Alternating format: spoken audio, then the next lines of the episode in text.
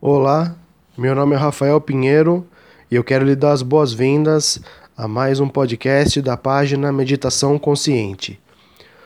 O tema da postagem de hoje é Meditação é Saúde, porque a gente sabe, né, existem muitos estudos que apontam uma correlação total entre a nossa saúde e o nosso comportamento, né? Então, esse foi o primeiro nome do meu trabalho com meditação. Eu vou falar um pouco mais disso aqui na postagem, né?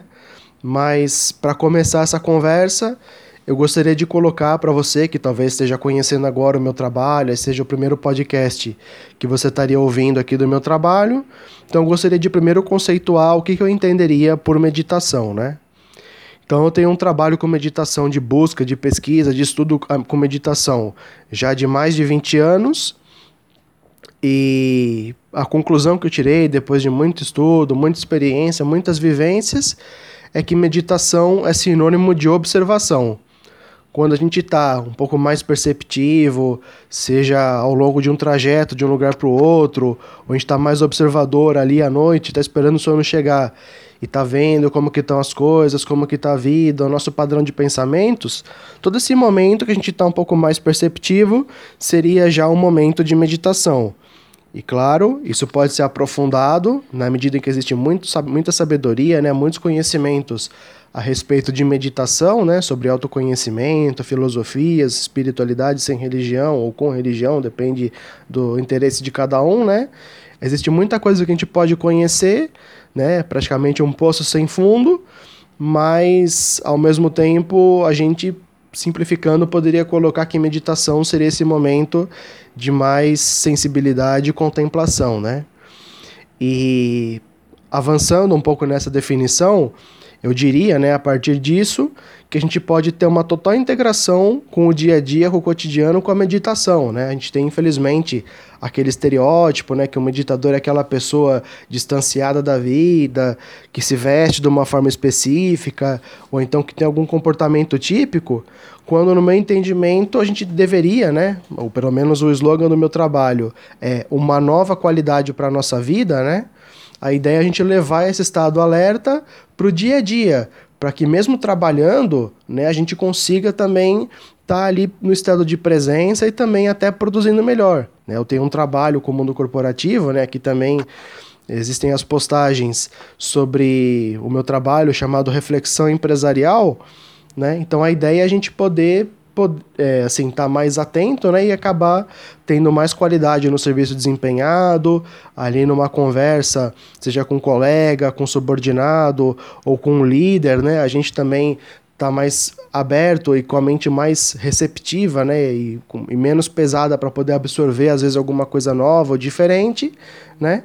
Então a ideia é que a gente possa levar isso para o dia a dia, às vezes na conversa de um pai com um filho, ou então numa conversa por telefone com alguém que a gente precisa fazer contato, a gente levaria esse estado de presença, né, esse estado de, de consciência para o dia a dia, né, não ficaria preso no passado ou no futuro, como a gente dispersa muita energia com pensamentos desnecessários. Né, isso é um, é um dado que a própria psicologia reconhece, né. Então, como benefícios, né, a gente poderia dizer que o meditador ele é mais atento né, aos sinais que a vida apresenta, ele pode inclusive fortalecer o seu sistema imunológico, né, porque se a gente guarda é, às vezes alguma memória do passado não tão boa, ou então entra numa preocupação excessiva, a gente acaba enfraquecendo a nossa vi vitalidade, né? Então acontece que o nosso sistema imunológico também responderia, né? Existem muitos estudos, aí basta cada um querer pesquisar para conhecer. Existem muitos estudos que correlacionam né, o nosso estado de saúde, a nossa vitalidade com o nosso comportamento, né, nossos hábitos, nossas atitudes, nossas rotinas né? Inclusive se fala sobre você acrescentar uma atividade física, nem que seja uma caminhada de 30 minutos ou qualquer coisa próxima disso para dar uma volta no quarteirão, ou mesmo é, mudar um hábito alimentar ou adotar um animal de estimação. Tem uma série de coisas né, que seriam relativas à nossa conduta que beneficiariam, né, que potenciali potencializariam ou enfraqueceriam a nossa saúde, né?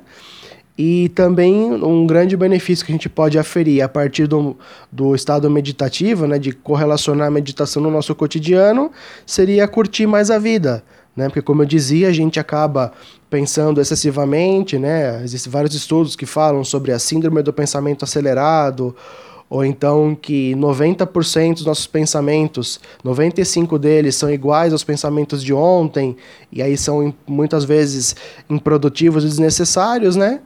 Então acontece que a gente dispersa, né? Sai do momento presente ou tá fisicamente presente numa situação, mas acaba não, não ali tendo um, um, um aproveitamento direto da situação, porque está pensando né, numa coisa que não aconteceu ainda, ou voltando em alguma coisa que já não existe mais, num fato passado, e isso tira a gente de aproveitar o momento presente, que não teria esse nome de presente à toa, né? Então a ideia é a gente incorporar esse exercício meditativo de olhar a respiração, se tornar mais perceptivo, levar isso para o dia a dia e poder aproveitar a vida cada vez mais, né? E a gente sabe, né, falando ainda mais diretamente sobre a questão da saúde relativa à meditação, é que cada vez mais a meditação é uma recomendação médica, né? A gente sabe até também que a própria palavra meditação tem a mesma raiz da palavra medicina, né? Então, esse estudo, né, dos componentes interiores e a relação com o mundo exterior, ele já é bastante antigo, né? Já se fala isso, já se fala disso desde a antiguidade, né? E cada vez mais a, a medicina está reconhecendo o valor desses conceitos ancestrais. E aí a gente trabalharia nessa, nessa sintonia, né, de que a gente participa no nosso quadro de saúde, né?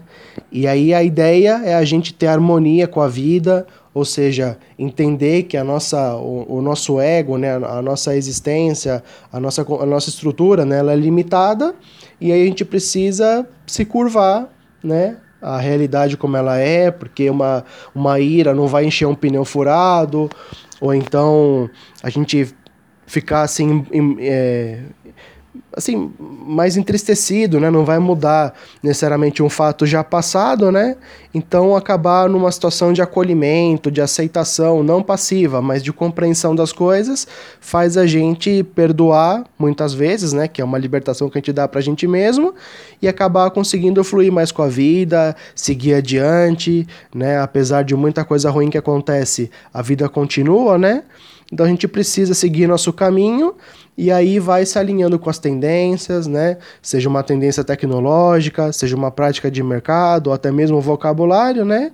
E acaba fluindo com a vida, a nossa saúde também vai sendo profundamente beneficiada, né? E existe também uma habilidade que é muito demandada no mundo corporativo, que teoricamente a inteligência artificial não conseguiria acompanhar, seria a habilidade da criatividade, né?